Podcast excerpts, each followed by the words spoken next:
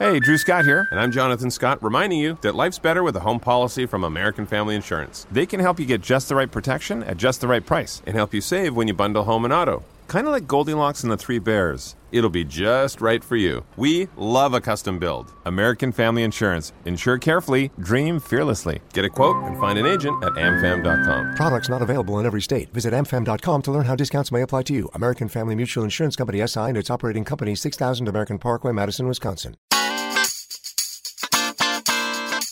Ay, Fortuna, hazte para allá, no me toques, no me toques. ¿Qué te pasa, Carlos? Estoy en germo, Fortuna, estoy en germo. Oye, yo voy con mi pareja, tenemos sexo y me dice, ya voy a llegar, ya voy a llegar, ya, ya, ya, ya se me fue, me dice. Antes no me pasaba esto, quién sabe qué te pasa, yo creo que no funcionas, que estás enfermo. Pero con mi ex, yo llegaba al orgasmo sin ningún problema. Contigo nada, Fortuna, tengo la enfermedad del orgasmo.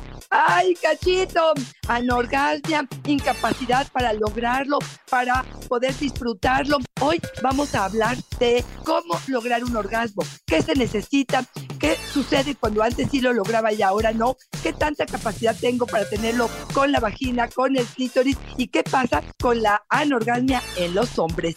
¡Comenzamos! Dichosa sexualidad. Con la sexóloga Fortuna Dicci y Carlos Hernández.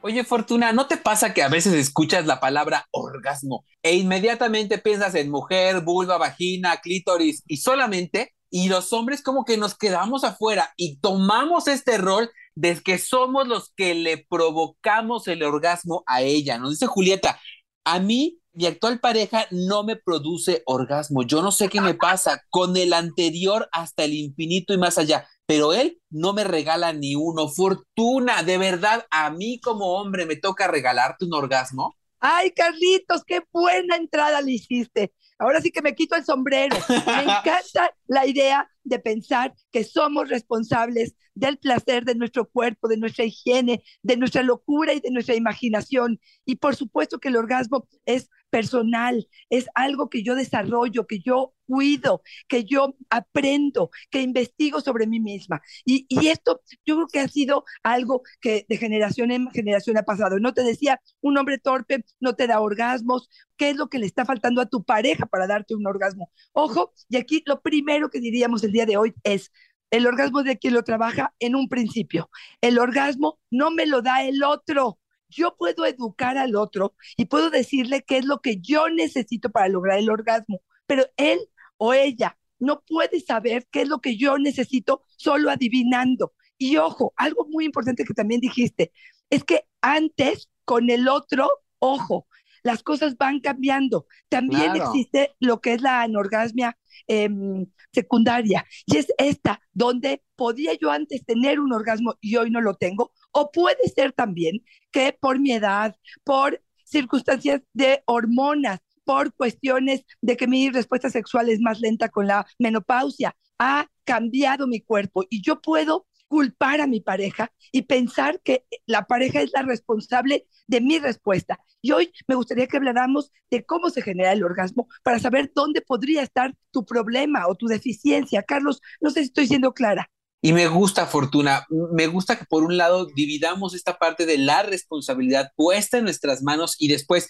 ya me di cuenta y no me tiro al drama, sino que pongo manos a la obra, entiendo cómo funciono y lo pongo en práctica para dejar de quejarnos, Fortuna, para dejar de ser una la víctima. Fíjate, uno, el comentario que nos hacía Julieta con lo que nos dice Gorila69. Yo me siento descompuesto porque no logro que mi pareja llegue al orgasmo. Un amigo me dijo que era la enfermedad del orgasmo. Oye, Fortuna, yo no sé de dónde sacan tanta idea, pero deberían dedicarse a la mercadotecnia. Re bien que suena lo de la enfermedad del orgasmo, bien vendedor, ¿no? Más bien. Oye, cuando ah, dijiste ideas, creí que idiotas.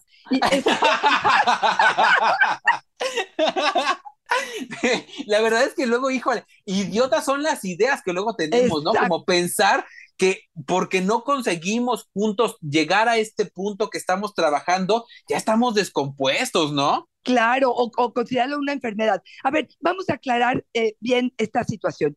El orgasmo es un reflejo, es la relajación, em, contracción o de la energía erótica que tenemos dentro, la relajación de esta. Para que esto suceda, tiene que haber previamente una buena excitación. Y ese sería el primer punto que yo te dijera, que cuando las personas me dicen es que antes tenía orgasmo, hoy ya no lo tengo, les pregunto, ¿cómo anda tu juego erótico? ¿Cómo andan tu imaginación, tus fantasías? ¿Qué tanto están tus creencias? ¿Con qué pareja estás? Que de pronto o eres la amante o él es el amante y entonces esto podría estar inhibiendo la posibilidad de que tu excitación estuviera presente. ¿Qué tanto la puerta está cerrada, los niños están afuera? ¿Qué tanto puedes expresar tu placer para poder entender si este momento de tensión erótica previo al orgasmo se está dando. Este es el primer factor que pudiera decirte con respecto a esas personas que sí tenían antes y ya no están teniendo. Ese es el número uno. Pero antes de eso, Carlos, me gustaría decirte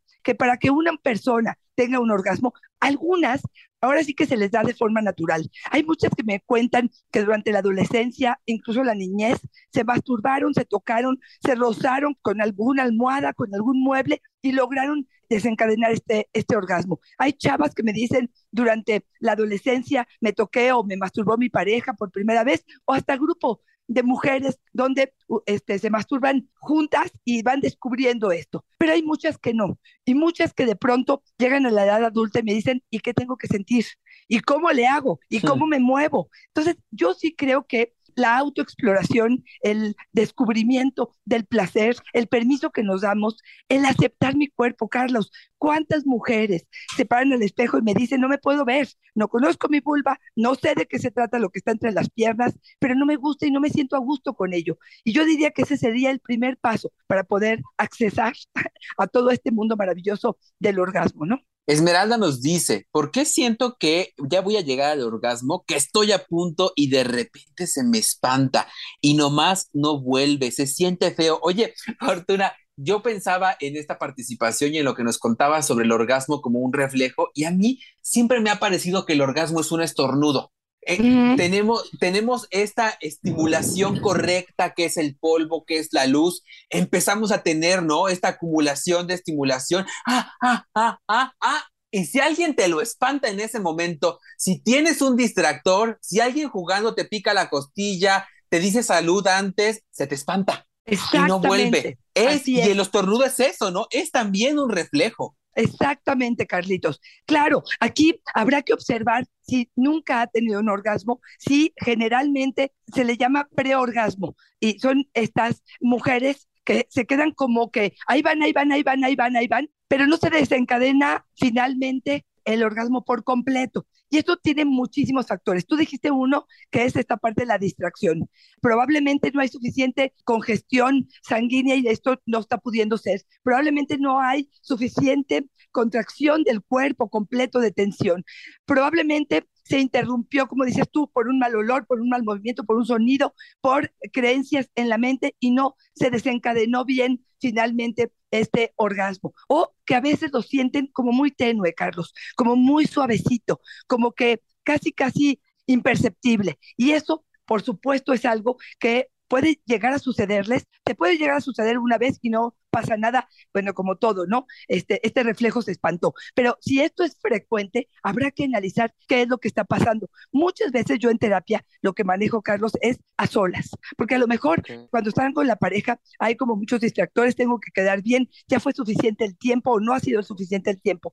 Cuando están a solas, de pronto es mucho más fácil como contactarse con su cuerpo, darse el tiempo, sentirse seguras con lo que está sucediendo. Y bueno, hay una serie de recomendaciones como lograr un nivel de excitación mayor, contraer, por ejemplo, el piso pélvico, todo lo que tiene que ver con estos famosos ejercicios de Kegel, donde se contrae la pelvis y uno y el, y el periné, y uno ayuda con estas contracturas finalmente a juntar toda la energía en la zona para finalmente liberarla, ayudarnos con fantasía en lugar de que estemos en la mente con otros tipos de distractores. Todo esto pudiera ayudar a liberar esto, pero sí, sí puede suceder y sí es algo que se debe consultar. Y aquí aprovechar en este momento para decirles, no se queden con esta sensación de incapacidad, consulten, para eso estamos los sexólogos, los terapeutas. Claro, y acercarse, ¿no? Si tengo ahí esta acumulación de tensión sexual y de repente se me va y se vuelve algo cotidiano, pues acercarse con un especialista a ver qué pasa. Daniela nos dice, ¿por qué mi orgasmo es tan suave? Yo veo mujeres que son más intensas, hasta convulsionan en el orgasmo, y el mío es muy suave. Oye, Fortuna, pues qué película habrá visto, ¿no? Sí, sí, sí, estoy totalmente de acuerdo. Sí, sí creo que de pronto exageran otras personas en las películas, este, y entonces uno quiere vivir esa intensidad. Y aquí sí tendría varias cosas, Carlos. Uno, esto sí tiene que ver con temperamento. O sea, sí creo que hay personas que viven la vida mucho más intensas y otras que hay más o menos se van nivelando. Y esto va a manifestarse también en la parte sexual. Ahora, tips que le puedo dar en este momento, consejitos para poder vivir como más intensamente esto. Uno es más excitación, buscar qué es lo que logra que ella se ponga a tono, que recuerde el último encuentro sexual donde su orgasmo fue muy intenso, muy emocionante, si fue pornografía, si fue literatura erótica, si hacía un mes que no tenían relaciones, si fue mucho juego erótico, si estaban en un hotel, si había un juguete sexual por ahí, que vea y que descubra qué es lo que le ayuda a tener más intensidad. ¿Por qué? Porque lo que sí sabemos es, mientras más excitación, más nivel de excitación haya, más probable es que este orgasmo responda con más pasión a esta liberación de tensión. Eso sería una de las partes este, como principales. Ahora, hoy hay un descubrimiento, Carlos, que para muchos terapeutas sexuales fue una maravilla en un principio y hoy nos estamos quejando un poco de ello, que son los juguetes sexuales, el succionador, el vibrador. Para muchas mujeres, el succionador en particular permitió conectarlas con intensas convulsiones, como ella lo dice, este, eléctricas y, maravillosas, que muchas mujeres intentan repetir y repetir y repetir, y lo que está sucediendo muchas veces es que tienen tan buenos orgasmos con el succionador que al ratito ya no pueden ni con la penetración ni con la masturbación con la oh. pareja. Entonces, en un principio yo te diría, sí, si esto nos despierta y nos ayuda y nos enseña cómo puede reaccionar nuestro cuerpo, que luego es complicado porque también muchos hombres con estas mujeres se vuelven como flojos, Carlos. Ya, ya saben que el vibrador o el succionador en tres patadas van a lograr lo que a lo mejor yo me tardo 15 o 20 minutos, pues ya más fácil saco el vibrador. Ahora, ¿esto tiene malo y bueno? Pues me parece que cada quien decide, porque si tú estás acostumbrada a tener un orgasmo o varios orgasmos con tu succionador en la relación sexual, ¿qué importa que te lo estés encadenando? Y también, díjole, de verdad, Fortuna, ¿cómo nos volvemos flojos, no? Porque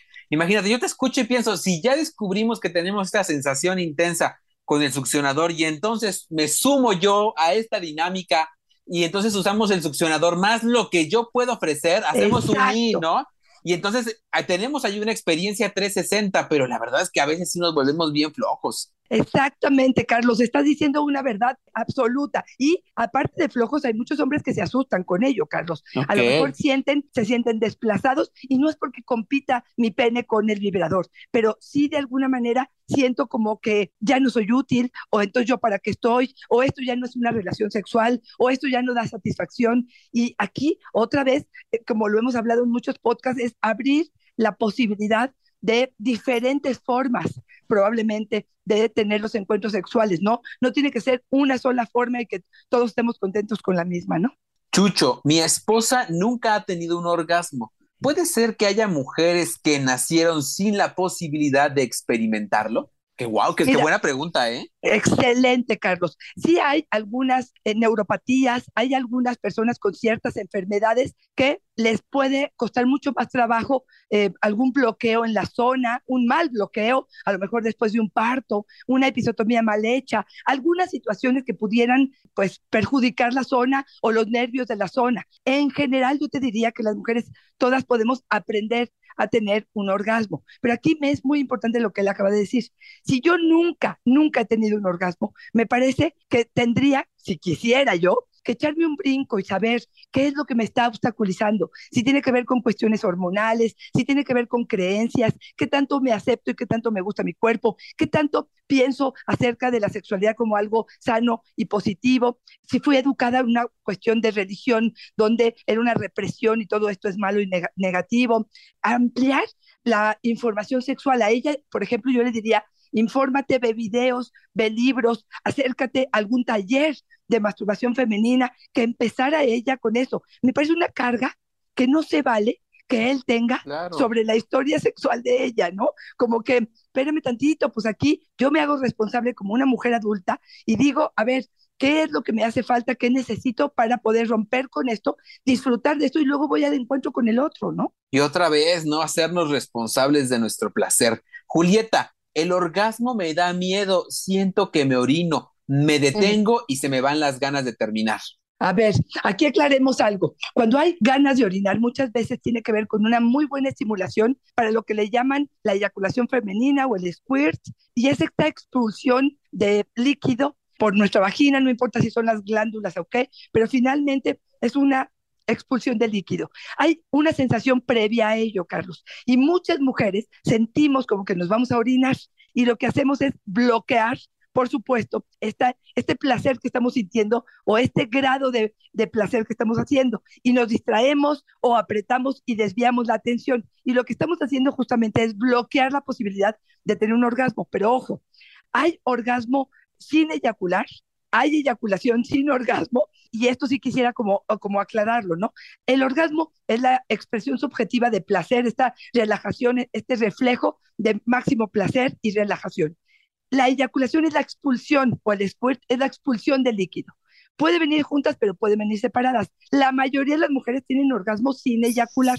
Yo a esta mujer lo que le diría es, déjate ir, o sea, pon una toalla abajo y date el chance. Mucha gente me dice, ¿y si me orino? ¿Y si te orinas? ¿Qué problema hay? O sea, ¿cuál es el problema? Si te orinas es parte de la expresión de tu cuerpo hacia el placer pero como que la gente, es que, ¿sabes qué? Como que separamos, Carlos. Bueno, malo, ¿no? Blanco, negro. Bueno, eyaculación, mala orina. Buena saliva, mala. Yo digo, espérate, pues todo tiene que ver con esta parte de las expresiones corporales, ¿no? No, y además de entender que estamos en un espacio seguro, ¿no? Se pues supone que si a mí en ese momento se me sale un chisguete de lo que sea, pues mi pareja entenderá que es una expresión de placer, ¿no? Que es una expresión de mi cuerpo. No es que yo diga, ay, te va la miada, mi amor, lo hice por mala onda. Pues no, nada más estoy sintiendo, estoy fluyendo, estamos experimentando y reconocemos que nuestro cuerpo tiene estas expresiones de placer e incluso afianzaría el vínculo, ¿no? ¡Wow! O sea, eres capaz de hacer esto, qué maravilloso tu cuerpo que se expresa de estas maneras en que tal vez yo jamás había visto espacio de placer, espacio de intimidad, espacio de seguridad, ¿no? Totalmente. Y ahorita que estás hablando de seguridad, me parece que hay un punto importantísimo en esta parte donde le doy probablemente la posibilidad a él de que me masturbe, de que me haga sexo oral, de que coloque el vibrador o de que durante la penetración esto se dé. Ojo, Primero, no llevamos el mismo ritmo muchas veces la pareja, no importa si es hombre o mujer, pero a lo mejor uno es más rápido que otro. Dos, el tipo de caricia. Hay hombres que me dicen, he masturbado a, a miles de mujeres, pero esta es diferente. ¿Qué crees? Sí, es diferente y tienes que aprender su ritmo. Hay hombres que me dicen, es que yo taladro, ¿no? O como un taladro que está dentro de la vagina. Y ella me dice, es que a mí eso no me funciona. Entonces aquí una de las claves que aprovecho lo anterior que tú acabas de decir es la comunicación. Pero la comunicación desde yo digo lo que quiero y el otro escucha.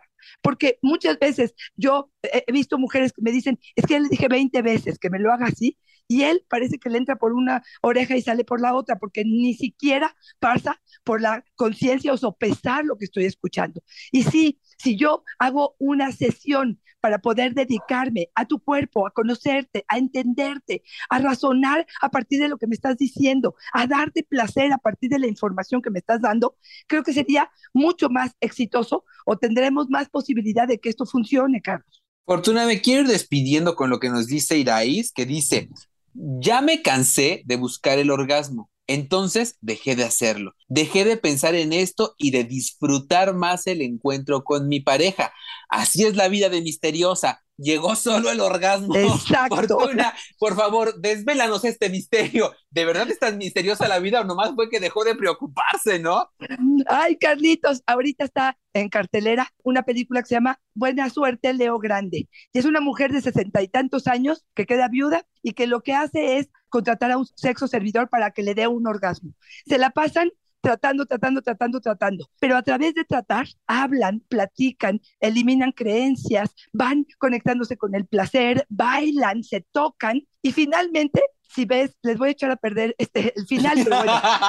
Eso es un spoiler, si no, bájenle tantitito. Pero al final, finalmente ella consigue el orgasmo solita lo que a, la persona que nos este, dio su testimonio dijo, exactamente, cuando me quito todas estas creencias, cuando dejo de que esto sea ansioso, cuando es el único objetivo, entonces puede ser que me sorprenda porque me doy cuenta que era algo más natural de lo que yo estaba tratando de forzar. Entonces aquí me parece extraordinaria esta postura y este compartir de información, porque sí es como puede llegar a suceder. De pronto la ansiedad es tanta, la presión es tanta, que nomás no camino para ningún lado. Aquí déjame decirte algo también que me ha funcionado mucho. Hay mujeres que me dicen, yo puedo tener un orgasmo perfecto a solas, pero no con mi pareja. Y aquí habrá que entender qué sí estoy haciendo a solas, que no estoy haciendo con la pareja. Desde probablemente los tiempos, las formas, su actitud de impaciencia, su rapidez para querer penetrar, su poca paciencia para, por ejemplo, lograr la excitación que yo necesito, el nivel de excitación.